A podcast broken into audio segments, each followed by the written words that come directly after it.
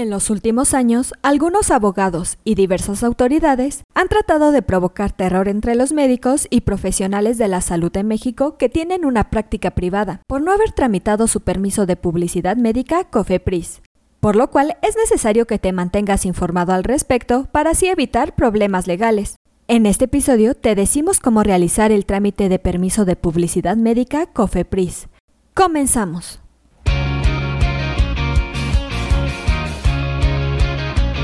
Esto es Asistencia Médico Legal, su empresa de responsabilidad profesional médica, en la cual te damos tips y consejos que te ayudarán a destacarte en el sector salud y evitar cualquier contratiempo con tus pacientes durante el desarrollo de tu profesión.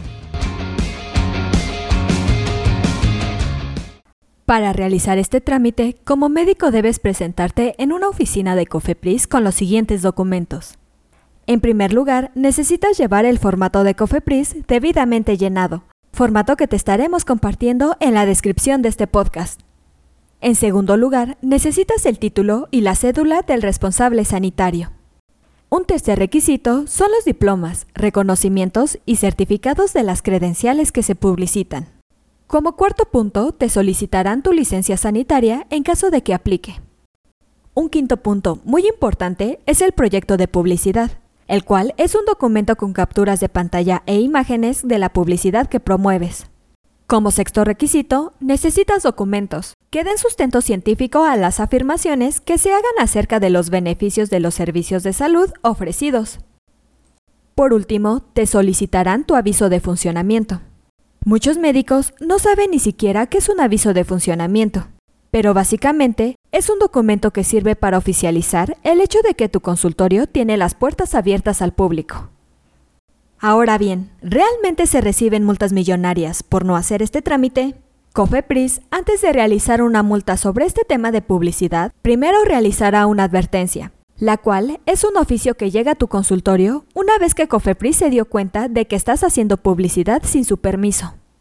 Este oficio no es una multa, es simplemente una advertencia, que en resumen dice que si no das de baja tu publicidad en 24 horas, podrás ser acreedor a una multa.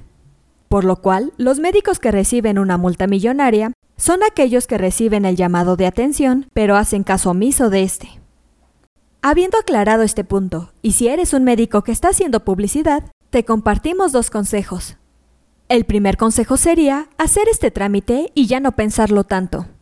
A todos los médicos les duele el hecho de tener que invertir en el trámite, pero si lo piensas bien, es más lo que se pierde al recibir un llamado de atención que al hacer el trámite. Y como segundo consejo, no hagas el trámite tú solo y busca ayuda.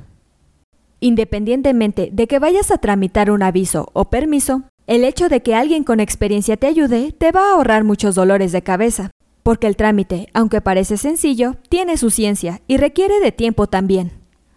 Siguiendo estos consejos, te evitarás recibir un llamado de atención de la COFEPRIS, hasta multas elevadas que podrían repercutir en tu economía y en la de tu familia. Eso es todo por hoy. Te invito a no perderte nuestros próximos episodios. Y la forma de no perdértelos es suscribiéndote a este podcast desde tu aplicación preferida. Y si te ha gustado este episodio, compártelo en tus redes sociales, con lo cual estarás ayudando a otros colegas a mejorar dentro de su consultorio o clínica y estarás ayudando a llegar a más personas. Si gustas dejarnos algún comentario o valoración en cualquiera de nuestras plataformas, te estaré muy agradecida, ya que sabré que estás ahí. De igual manera, te invito a que visites nuestra página en www.asistenciamedicolegal.com, así como nuestras redes sociales que son Facebook, Instagram y Twitter. Hasta la próxima. Everybody says that good things never last.